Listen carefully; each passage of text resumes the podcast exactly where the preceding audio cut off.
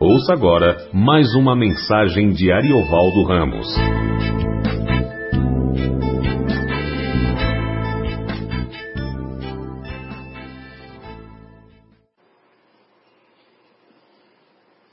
Orai por nós, pois estamos persuadidos de termos boa consciência, desejando em todas as coisas viver condignamente. Rogo-vos, com muito empenho, que assim façais, a fim de que eu vos seja restituído mais depressa. Ora, o Deus da paz, que tornou a trazer dentre os mortos a Jesus, nosso Senhor, o grande pastor das ovelhas, pelo sangue da eterna aliança, vos aperfeiçoe em todo o bem, para cumprirdes a sua vontade, operando em vós o que é agradável diante dele por Jesus Cristo, a quem seja glória para todos sempre. Amém. Rogo-vos ainda, irmãos, que suporteis a presente palavra de exortação, tanto mais quanto vos escrevi resumidamente. Notifico-vos que o irmão Timóteo foi posto em liberdade. Com ele, caso venha logo, vos verei Saudai todos os vossos guias, bem como todos os santos, os da Itália vos saúdam. A graça seja com todos vós. Amém. Obrigado, Senhor, por tua palavra, por tua misericórdia, por tua graça. Em nome de Jesus estamos na tua presença, Pai. Gratos pelo sacrifício remidor do nosso querido e redentor Jesus Cristo. Rogamos que a tua palavra mais uma vez venha ao nosso coração e aos nossos ouvidos e que a tua palavra nos transforme. Nós não a merecemos, não a merecemos, nós não estamos é, prontos para ouvi-la e por nós mesmos, mas sim pelo sangue de Cristo. É pelo sangue de Cristo que nós a pedimos, a rogamos e pelo sangue de Cristo e através do sangue de Cristo que nós a recebemos. Rogamos que o sangue remidor seja também o sangue santificador nas nossas vidas. Em nome de Cristo Jesus, Pai. Amém. Bom, nós estamos terminando essa viagem com o nosso irmão ou irmã que escreveu a carta aos Hebreus, nós vimos que é, os irmãos hebreus estavam com problemas e o nosso irmão que escreve a carta está preocupado com a, o destino dos hebreus, está preocupado com o fato de que eles estão se afastando da vida cristã. E como eu disse no início da nossa caminhada por Hebreus, ah, nós ah, perdemos o contato com a igreja hebreia. a igreja hebreia desapareceu na história da igreja. E ah, nós tivemos muitos problemas na igreja hebreia, eles tiveram muita dificuldade em entender a vocação universal da igreja. Eles ainda tinham uma expectativa muito judaizante da igreja e tiveram uma grande dificuldade, grande dificuldade com essa perspectiva universal de Jesus, esse chamado de Jesus para o mundo. E é verdade que, até onde nós sabemos, os discípulos de Jesus, os apóstolos, se espalharam pelo mundo. Uh, nós temos notícias, por exemplo, que Tomé chegou até a Índia, temos notícias de que uh, os, os, apóstolos atravessaram mares, cruzaram, cruzaram continentes e levaram consigo irmãos que anunciavam Cristo por onde quer que eles andaram. Mas, lamentavelmente, a igreja em Jerusalém, a igreja, toda a igreja na região da Judéia, e não era só Jerusalém, porque existiam muitas igrejas locais na, em todo Israel, é, foram desaparecendo. Foram desaparecendo.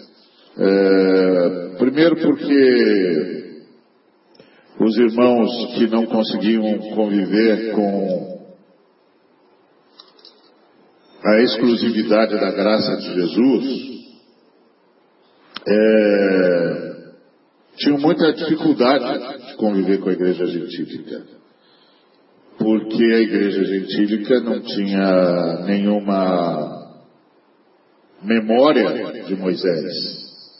Não tinha nenhuma memória do, do templo ou da importância que o templo teve na história de Israel. Não tinha.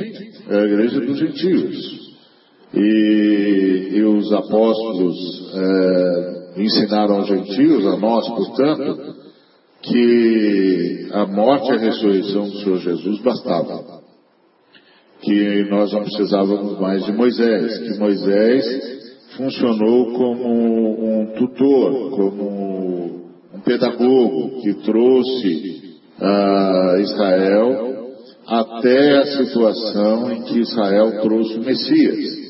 E que a partir do momento em que Israel trouxe o Messias, começa uma nova fase na história da redenção, que é a fase sob a luz da, da ressurreição. E, e, portanto, tudo que era em parte, tudo que era marcado pela lei, pela provisoriedade da lei, foi substituído pelo definitivo que é a graça, que é a ação de Deus por sua graça, por meio do Senhor Jesus. E os irmãos hebreus tiveram muita dificuldade com isso, tiveram muita dificuldade em romper com essa lógica meritória, aparentemente meritória da graça.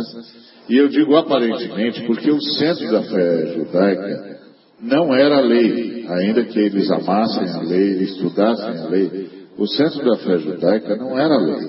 O centro da fé judaica era o sacrifício do templo. Para vocês, vocês se lembram que o livro da lei ficou perdido por muito tempo. Foi achado depois no reino de Josias, não foi? Que eh, tiveram um avivamento, eles leram, ficaram é, dias lendo a, a, o livro da lei. E por que, que eles não deram falta? Porque não era essa, não era esse o centro da, da fé judaica. O centro da fé judaica era o sacrifício. Então, embora os irmãos não soubessem muito da, da, não tivessem acesso constante ao livro da lei, eles sabiam os mandamentos, sabiam que não podiam fazer e, e que quando fizessem esse tipo de coisa tinham de levar um sacrifício.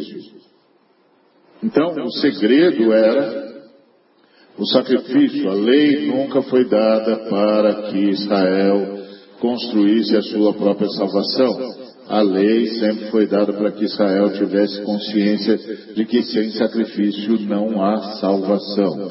Sem o derramamento do sangue não há remissão de pecados. E que o derramamento do sangue de, de ovelhas, de bois ou de pássaros era insuficiente. Que eles precisavam de um sacrifício definitivo. Só que eles nunca conseguiram conceber que o sacrifício definitivo era o Messias e que o Messias era o próprio Deus, era uma das pessoas da unidade teocêntrica, que abandonaria sua glória para dar a sua vida em favor da humanidade por amor ao Pai. Eles nunca conseguiram entender isso direito e não conseguiam conviver com isso direito. E foram perdendo, portanto, o contato com a fé é, cristã e, e foram desaparecendo e nós perdemos contato com eles, de modo que a mãe de todas as igrejas deixou de ser a igreja que estava em Jerusalém e passou a ser a igreja que estava em Antioquia. Portanto, todos nós somos filhos de Antioquia, porque nós perdemos o contato com Jerusalém. Graças a Deus pelas Escrituras Sagradas, graças a Deus pelos biógrafos de Jesus, graças a Deus por Lucas, uh, sem o que nós teríamos perdido todo o contato com eles. Graças a Deus porque o Espírito Santo inspirou Mateus, Marcos, uh, Lucas e João a falarem o que aconteceu na vida de Jesus e a nos contarem os primeiros passos da igreja do Senhor. E a primeira parte uh, desses passos acontece com a igreja de Jerusalém, até o capítulo 13 de Atos e depois disso a igreja Antioquia assume a história da igreja e a gente vai perdendo contato com a igreja em Jerusalém e perdendo contato com os irmãos hebreus e perdemos os hebreus na fé ah, cristã.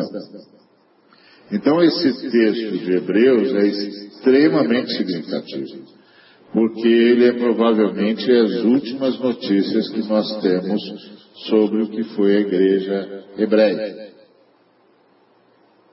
E aqui, então, nosso irmão está, está terminando uh, essa conversa com os irmãos hebreus, porque ele se preocupava.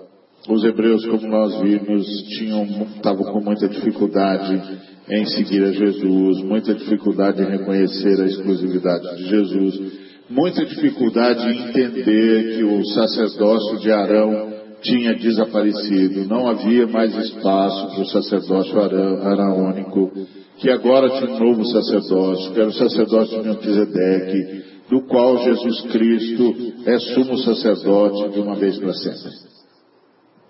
Então eles tinham muita dificuldade, eles tinham muita dificuldade de entender que embora Jesus Cristo fosse verdadeiramente Deus e verdadeiramente homem, ele era capaz de se solidarizar com o estado de pecado da humanidade, porque antes eles tinham aquela visão de que o sacerdote, esse sim se solidarizava, porque o sacerdote também pecava, então o sacerdote primeiro tinha de oferecer sacrifício por si, e só depois de ter oferecido sacrifício por si, oferecer sacrifício pelo povo. Então, na cabeça deles, isso era uma forma do sacerdote, o sumo sacerdote, entender a angústia deles.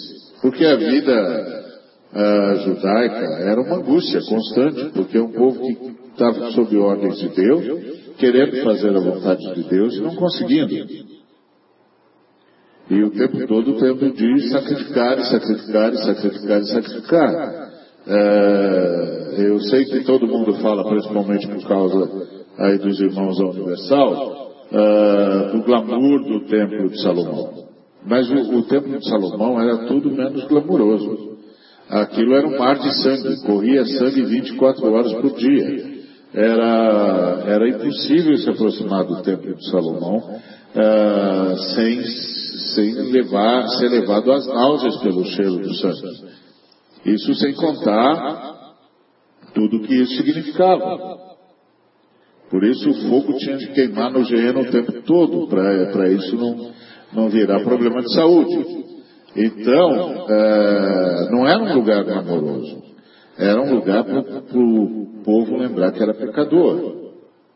Para os seres humanos se lembrarem que foi que nós fizemos. E, e que por nossa causa o sangue jorrava 24 horas por dia. Que todos os dias animais estavam sendo mortos para que nós pudéssemos continuar existindo e, e eles eram uma prefiguração do, da morte de nosso Senhor e Salvador Jesus Cristo, do sacrifício definitivo, que estancou o sangue no templo. A morte de Jesus Cristo estancou o sangue, porque a morte dele foi definitiva, de uma vez por todas. Nunca mais o sangue correria no templo uh, de Salomão, no templo dos judeus. Porque o sangue do Cordeiro de Deus que tira o pecado do mundo manchara a cruz. Então, os irmãos uh, hebreus tinham muita dificuldade de, de trabalhar com isso.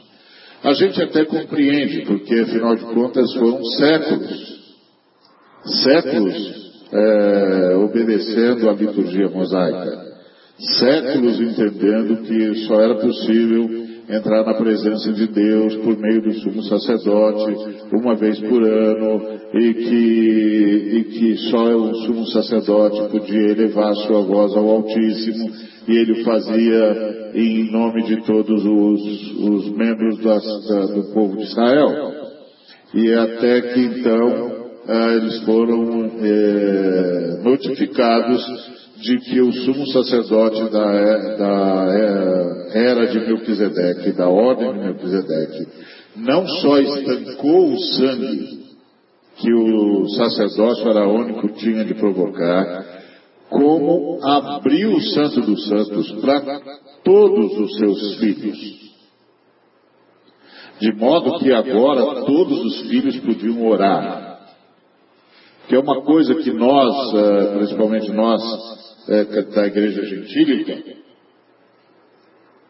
nós não entendemos que na realidade judaica só uma pessoa orava de fato. Só uma pessoa orava de fato. Que era a pessoa que entrava no Santo dos Santos uma vez só. Uma vez só. Tá certo? Uma vez só no ano. Só ele falava com Deus. Todas as outras orações estavam sob júdice. Se a oração dele não fosse aceita, nenhuma oração seria aceita. Por isso que lá em Apocalipse 5, quando Jesus toma o livro das mãos daquele que está sentado no trono, os, os anciãos vêm até ele, se ajoelham diante dele e entregam para ele as taças com as orações dos santos. Por que, que as orações dos santos estavam com os anciãos? Porque os santos estavam esperando pela vitória do seu Redentor. Sem a vitória do Redentor, as nossas orações não seriam ouvidas. Esse é o ponto. Então, quando Jesus toma o livro da redenção, os anciãos reconhecem a vitória do Cristo, a vitória do Cordeiro, e liberam as orações dos santos. De agora em diante, todos os santos têm acesso ao Santo dos Santos. E todos falam diretamente ao Pai, carregados pelo novo e vivo caminho que é o sangue de nosso Senhor e Salvador Jesus Cristo. Os irmãos hebreus tiveram muita dificuldade de entender isso. As razões são compreensíveis, mas obviamente isso lhes foi profundamente danoso, eles acabaram se perdendo da igreja e se perdendo na história. E, e então, o nosso irmão que escreve aos Hebreus está muito preocupado com o caminho que os Hebreus estão tomando, com a, as angústias que eles estão vivendo e com a incapacidade deles de entenderem a cruz, de entenderem a ressurreição, de entenderem um novo sacerdócio, o sacerdócio da ordem de Melquisedeque. Então, é, o que nós aprendemos com esse texto é que nós precisamos recuperar isso. E a igreja, eu não sei como está a igreja no resto do mundo, mas as notícias que me chegam não são muito diferentes. A igreja, principalmente que está no Brasil, perdeu o contato com a graça de Deus, com a vitória do Cordeiro. Nós é, temos a linguagem judaica. Nós falamos com as categorias judaicas. E, e, nós ainda entendemos que temos de fazer algo para agradar a Deus, quando a única maneira de agradar a Deus é crendo. Sem fé é impossível agradar a Deus. Então você encontra irmãos que dizem, ah, eu sou levita. Mas como você pode ser levita? O sacerdócio era único que morreu, não existe mais. Só existe o sacerdócio de Melquisedeque. No sacerdócio de Melquisedeque, todo mundo é sacerdote. Como que você pode ser levita? Só se você fosse do sacerdócio de Arão, mas o sacerdócio de Arão não existe mais. E aí tem os irmãos, ah, nós obedecemos às festas, tocamos o sofá. Para quê? Por quê? Onde vocês tiraram isso? E todas essas, essas colocações acerca da, da busca de mérito, de, de buscar da parte do Senhor bênçãos em troca de tudo que nós fazemos em benefício, em honra e glória, etc, etc, etc. Mas, de fato, é o Senhor que opera em nós. As Escrituras são um gabarito A gente tem medo de falar isso porque a gente tem medo de se olhar no espelho e descobrir que o gabarito não está deixando a gente passar, que nós não estamos sendo aprovados. Então nós temos de clamar misericórdia para ele. Escuta, você não pede por esperar, hein, moleque? Ele vai dizer: arrependa-se. O dia do juízo não chegou. Agora é dia de arrependimento, é dia de graça. Arrependa-se. Eu trago vida e vida em abundância para você. Arrependa-se. Aí quando um líder religioso diz, ah, eu entendo, entende o quê? Entende o quê? Quando um, um, religioso diz, não, eu não concordo com as mortes, mas também não dá para conviver com isso. O que quer dizer não dá para conviver? O que quer dizer isso? Meus amados irmãos, houve uma época na história da humanidade em que os homens foram divididos entre fiéis e infiéis. E nós chamamos essa era de a Era das Trevas.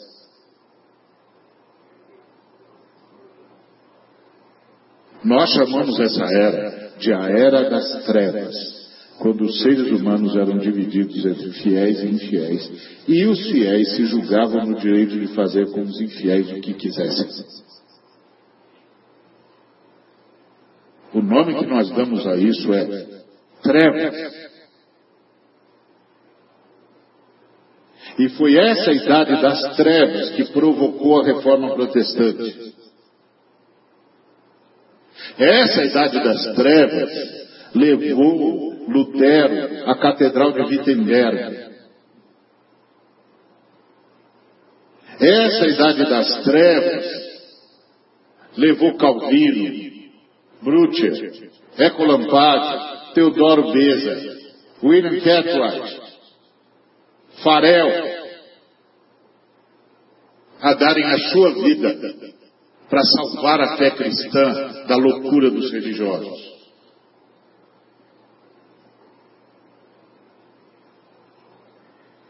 Cuidado, cuidado com o que está acontecendo no mundo. Cuidado com essas falas irresponsáveis. Cuidado com essas falas que, de uma forma ou de outra, dão aos odiosos algum direito de exercerem ódio. Então, da mesma forma como nosso irmão estava preocupado com os hebreus, que estavam se afastando da fé, nós precisamos nos preocupar porque nós também estamos. E o nome que as Escrituras dá a isso é apostasia. Apostasia não é quando a gente nega Deus. É quando a gente nega o Cristo. Ninguém vai negar Deus. Deus. Porque o zelo pelo nome do Senhor não nos declara inimigos de ninguém. O zelo pelo nome do Senhor nos declara pregadores do amor de Cristo contra toda manifestação de ódio.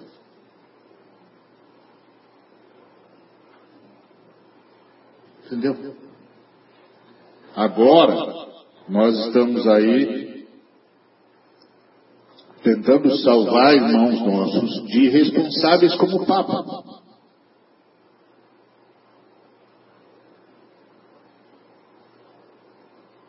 Que não pensa duas vezes em dizer que religiosos têm direito a vender ao revanche. Não os seguidores de Cristo. não os seguidores de Cristo. As Escrituras nos ensinam que não importa o que nós soframos, nós só temos o direito de amar.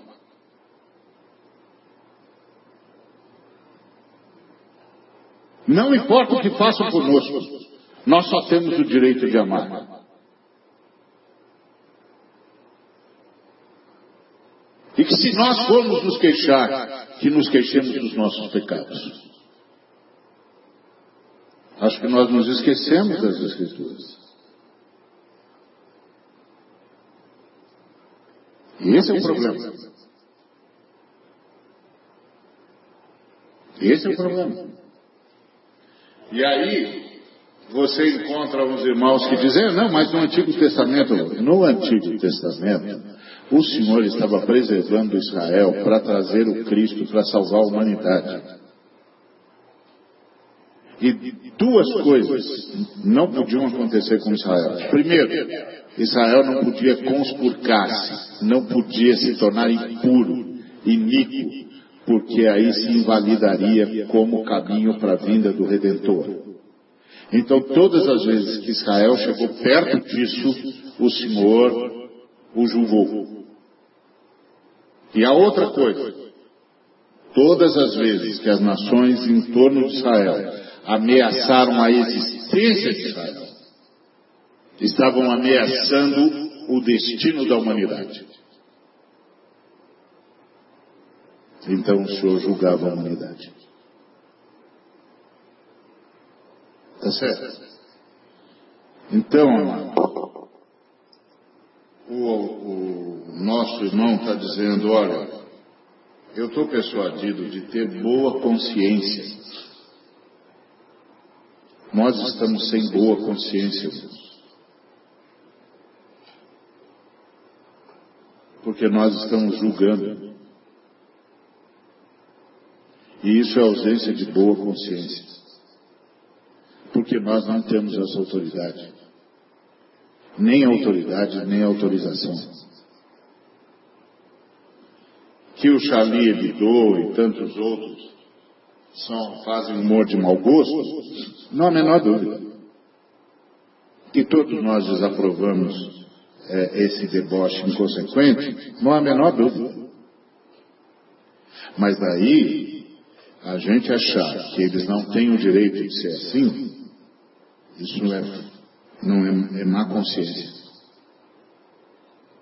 Quer dizer que eu tenho o direito de chamar o cara de pecador. Eu tenho o direito de dizer que ele vai para o inferno. Eu tenho o direito de, de dizer que o, o, Deus que ele está invocando, não sei o que lá, lá no, no centro, não sei das quantas, é o demônio. Mas ele não tem o direito de dizer nada sobre mim?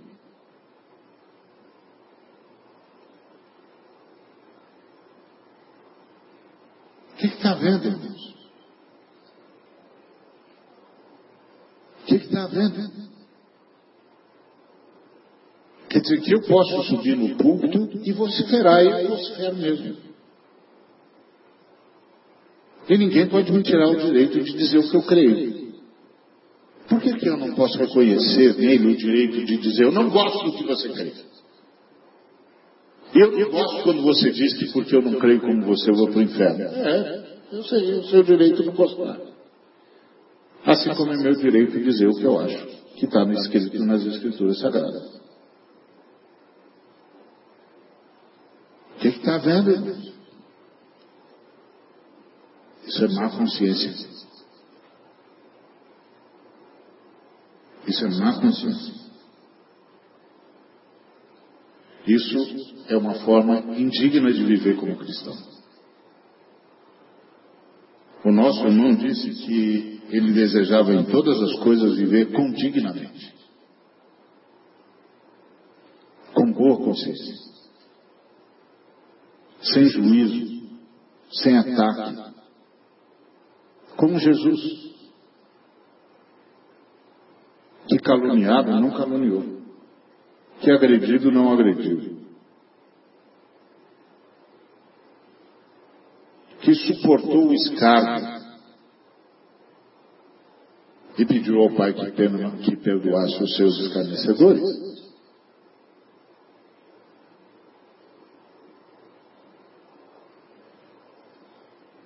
E quando os seus discípulos foram defendê-lo, ele disse: Eu não quero que vocês me defendam. Se eu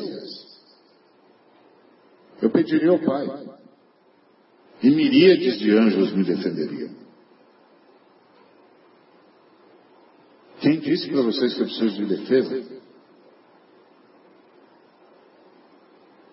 Cuidado, irmãos. Nós estamos vivendo numa época muito perigosa. Nós estamos vivendo numa época em que o ódio está conseguindo achar razões. E nós, irmãos, somos o último baluarte da ênfase de que o amor é essencial. De que a única autorização que nós temos é de amar. Que nós só podemos oferecer aos homens o que nós recebemos: perdão. Como Jesus fez. Pai, perdoa-os. Eles não sabem o que fazem.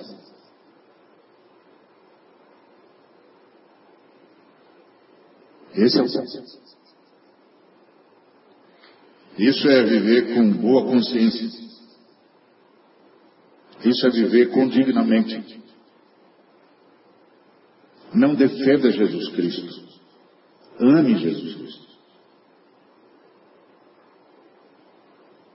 Creia em Jesus Cristo. Deixe o Espírito Santo transformá-lo em gente parecida com Ele. Ele não está precisando de gente que defenda Ele. Ele está precisando de gente que o imite. Cuidado. Isso é religiosidade. A mesma que leva os radicais a fazerem o que eles fazem. E radicalismo é transreligioso. Pensa que só os muçulmanos têm radicais? Radicalismo é transreligioso. E cuidado para isso não virar um ódio aos muçulmanos. Como aconteceu com uma moça muçulmana que foi agredida aqui no, no Parque do Ibirapuera porque estava com o véu muçulmano. Cuidado com isso.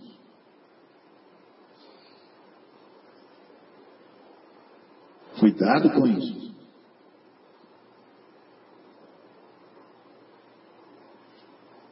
Então, o nosso irmão disse, é, eu quero viver com boa consciência. Agora, da onde ele disse isso?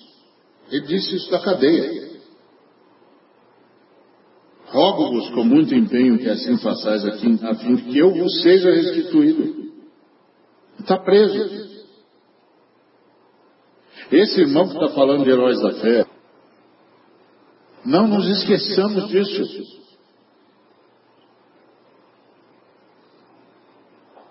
E esse homem na cadeia está dizendo, Deus da paz, que tornou a trazer dentre os mortos a Jesus Cristo, o grande pastor de ovelhas, pelo sangue da eterna aliança, vos aperfeiçoe em todo o bem.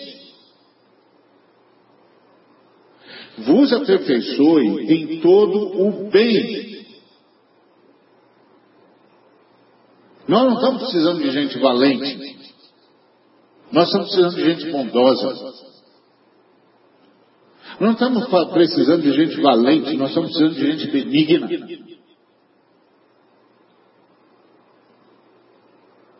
Não estamos precisando de gente que diga, se xingar minha mãe, leva um murro. Nós estamos precisando de gente que reaprenda a virar a face. Que, sabe, que saiba dizer, pai, perdoa porque eles não sabem o que fazem.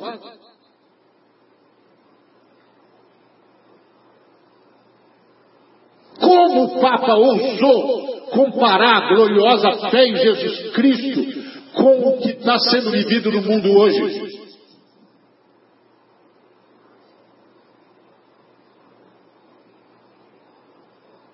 Como?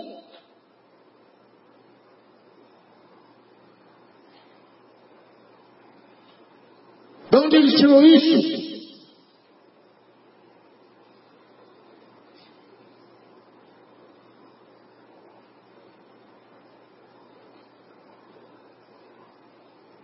E aí nós temos de ficar assistindo esse tipo de coisa.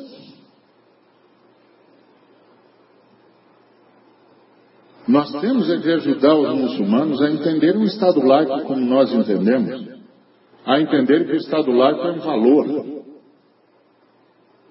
valor liberador,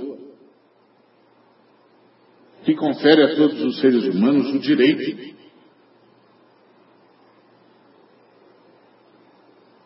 direito ao culto, o direito à liberdade, o direito a exercer a sua fé.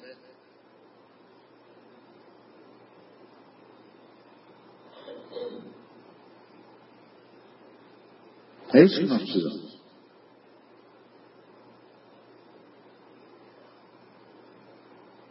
Então, é, que o Deus da paz, que proveu pelo sangue de Cristo a eterna aliança, vos aperfeiçoe em todo o bem, para cumprirdes a sua vontade, operando em vós o que é agradável diante dele. Por Jesus Cristo. O bem, amados, o bem. É isso que nos dá boa consciência, que nos faz viver com dignamente. Cuidado com esses valentões em nome de Jesus. Cuidado com esses valentões em nome de Jesus. Esse tipo de coisa só envergonha a cruz de Cristo.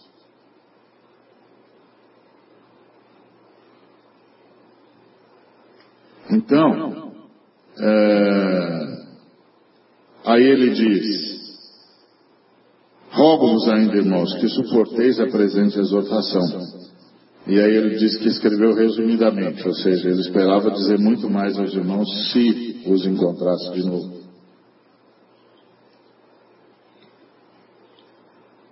E exortação não é, não é admoestação. Exortação é encorajamento. A gente é que usa a palavra exortação de forma equivocada. A palavra exortação não é correção, é encorajamento. Correção é admoestação. Quando aí eu tenho, encontro um irmão que está correndo em algum erro grave, e aí eu o admoesto. Ou sou admoestado. Agora, exortação é encorajamento. Então o, o, o irmão estava encorajando os irmãos hebreus a voltarem à simplicidade da fé, a reconhecerem a vitória de Jesus. Mas mais do que isso, a reconhecerem a eficácia do sacrifício de Jesus e a descansarem nisso. Ele insiste que a, a, a fé nos leva ao descanso.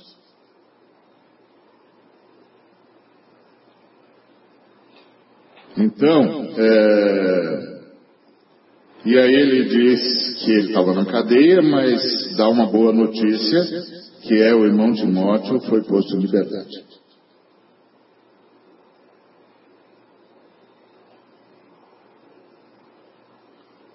Ou seja, os nossos apóstolos escreveram para a gente da cadeia. Isso me lembra a história que o Ronaldo Lidório contou, que tinha uma reunião é, de missiólogos e os chineses estão preparando 700 mil missionários para mandar para o mundo, inclusive para o mundo da janela 1040. E aí é, os missiólogos perguntavam aos chineses qual era a estratégia deles, e os irmãos chineses disseram, é ir para a rua pregar. Aí o, os missiólogos disseram, mas se vocês forem pregar nos países da janela 1040, vocês vão ser presos. Aí é, tinham três representantes da igreja da China na reunião, e aí eles levantaram a mão e disseram, escuta, mas tem algum jeito de pregar sem ser preso?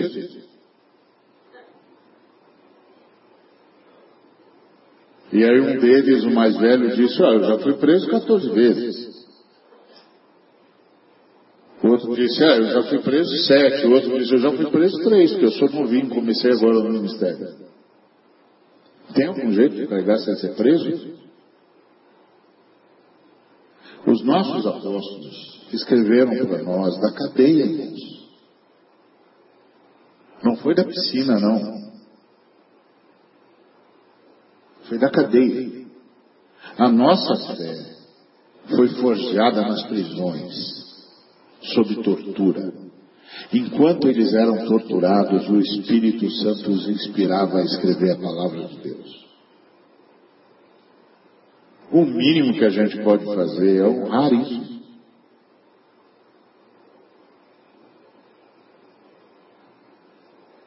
É o mínimo. É o caso da irmã mandando o WhatsApp para o pastor no Rio, pastor do Rio repassando para mim, perguntando qual a sua orientação, pastor, o que, que a gente faz agora? Se preserva, fica firme, nós vamos ajudar vocês, e vocês querem ir embora? Não, nós queremos continuar, né? mas agora não dá. Agora nós vamos tirar vocês, mandar vocês para o Senegal, vocês vão esperar lá, depois vocês voltam. E nós vamos, estamos mandando os irmãos irem buscar vocês. E não havia neles nenhuma revolta, nenhuma queixa, nenhuma reclamação. Porque eles aprenderam que a nossa fé foi forjada assim na cadeia, na perseguição. E que nós só temos autorização para amar. Bom, e aí ele diz é, que se o irmão Timóteo passar chegar rápido, ele vai é, ver se consegue com o irmão. Então ele já devia estar próximo do, do, da sua libertação. E, e aí ele manda saudar todos os, os apacentadores, saudar todos os santos e dizer que os da Itália o saúdam, provavelmente ele estava preso em Roma. E aí a frase que é a, a frase cristã por excelência a graça. A graça seja com todos nós. Porque pela graça sois salvos. Mediante a fé. E isso não vem de vós. É dom de Deus. A graça que levou Jesus Cristo à cruz seja com todos nós. A graça que motivou a Trindade a criar e a manter todas as coisas, seja com todos vós. A graça que fez com que o Deus Filho, antes da fundação do mundo, se oferecesse ao sacrifício e tornasse o seu sangue conhecido, seja com todos vós. A graça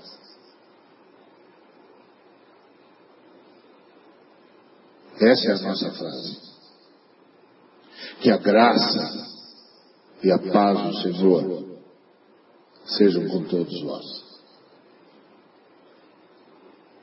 Que nós aprendamos, irmãos, que nós aprendamos, que nós aprendamos que o Espírito Santo tem misericórdia de nós.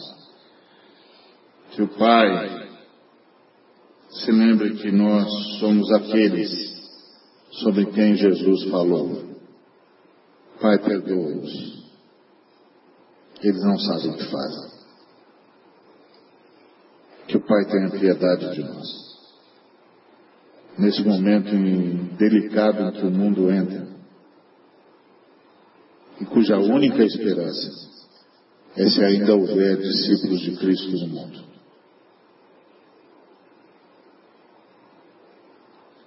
Porque o ódio vai consumir tudo isso. Não dê lugar a isso no seu coração. Nós só estamos vendo o começo. Isso é só o começo das dores. Não abrigue o ódio no seu coração. Não se deixe fustigar pelo ódio nem dos que debocham da nossa fé, nem dos que nos agridem com nossa fé. Não se deixe ser consumido pelo mesmo espírito que os está consumindo. A única esperança do mundo é se Deus ainda puder contar com intercessores que sejam capazes de dizer, Pai, perdoa-os. Eles não sabem o que fazem. Tem piedade, Senhor, estende a tua mão de misericórdia e permite aos homens o arrependimento. Cuidado. Nós não estamos precisando de valentes, nós estamos precisando de bondosos, de benignos, de intercessores, de caridosos.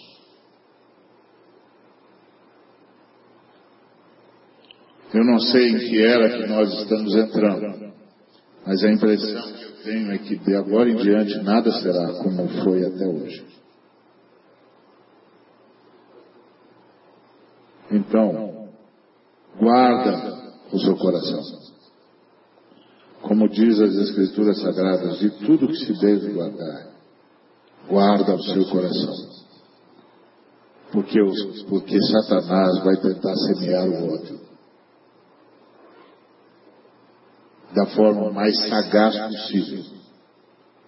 De modo que gente vai julgar estar fazendo a vontade de Deus quando apoia o ódio.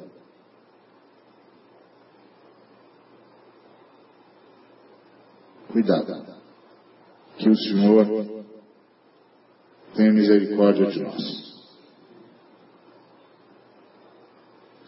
Vamos orar? Obrigado, Senhor, por estares protegendo os nossos irmãos que estão em perigo agora no mundo todo. Uh, ser com aqueles que perderam seus filhos, perderam suas casas, perderam suas esposas, ser com os que estão sob domínio do mal, dos maldosos, dos agentes do, do maligno que estão destruindo casas, matando seres humanos, degolando crianças. Ser com os nossos irmãos, Senhor ser com os nossos irmãos, que não sabem para onde fugir, que não têm onde se esconder.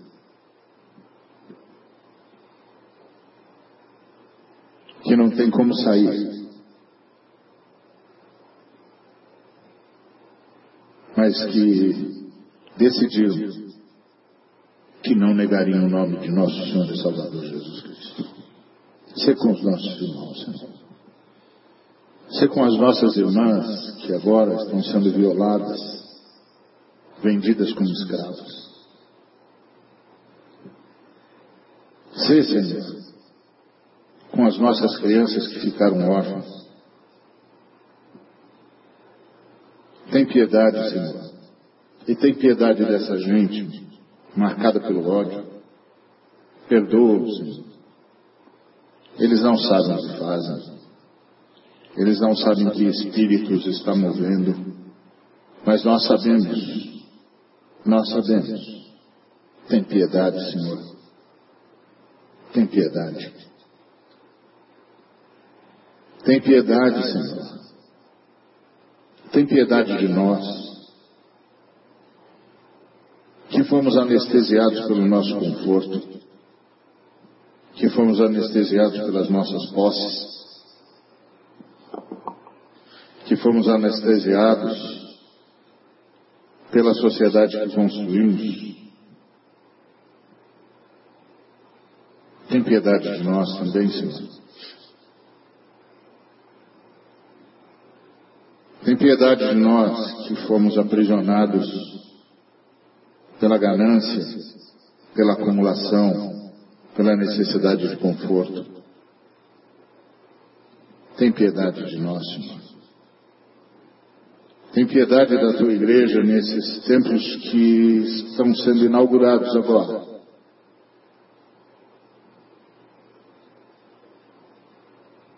Eu não sei quantos de nós estaremos prontos para isso. Mas a tua palavra diz que o Senhor nos socorreria, que o teu Espírito nos assistiria, que o Senhor nos daria as palavras certas, que o Senhor nos conduziria, que o teu Espírito seria conosco e que teus anjos lutariam por nós. Glorifica o teu nome, Jesus. Glorifica o teu nome. Nesses dias difíceis, glorifica o teu nome. Nesses dias em que temos cedido à pressão de mamão, glorifica o teu nome. Nesse dia que outras potestades estão se levantando, como profetizaste nas tuas palavras, glorifica o teu nome. Nesses dias em que teremos de enfrentar a sedução das nações, glorifica o teu nome. Honra o teu nome, Jesus Cristo. Levanta os teus filhos em todos os campos, para que sejamos os teus arautos e tuas testemunhas. Ensina-nos novamente a dobrar os nossos joelhos e a orar e a interceder pelo mundo. Porque isso é a única coisa com que esse mundo conta. Que nós continuaremos intercedendo. Que nós continuaremos clamando por piedade e pela possibilidade do arrependimento. Visita-nos, Senhor, com a tua paz que excede todo entendimento. Que a tua cura nos cure da nossa acomodação, enquanto cura o nosso físico, cura a nossa alma, Senhor. Cura a nossa alma, Senhor. para que verdadeiramente sejamos tuas testemunhas. Recebemos poder para isso, porque desceu sobre nós o Espírito Santo. Glorifica o teu nome, Senhor. Guarda os nossos filhos, guarda os filhos que estamos enviando para o campo missionário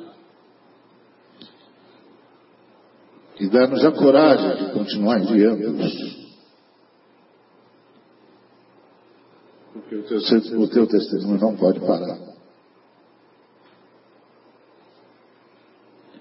Hoje, mais do que nunca, teu testemunho precisa ser dado. Hoje, mais do que nunca, as pessoas precisam rever a cruz. Tem piedade de nós. Tem piedade do mundo. Tem piedade, Senhor, aqueles que dirigem a história ou pensam dirigir a história. Tem piedade, Senhor. E sustenta a tua igreja com o baluarte da tua verdade, do mistério da piedade. Teu esvaziamento, tua entrega, tua morte, tua ressurreição e teu senhorio redentor. E lembra a todos nós, os teus filhos, que essa é a era da graça e não do juízo. Em nome de Jesus, Pai. Que a graça de nosso Senhor e Salvador Jesus Cristo que o amor do Pai e a consolação do Espírito Santo seja com cada um dos irmãos e com toda a Igreja de Deus, hoje e para todo sempre.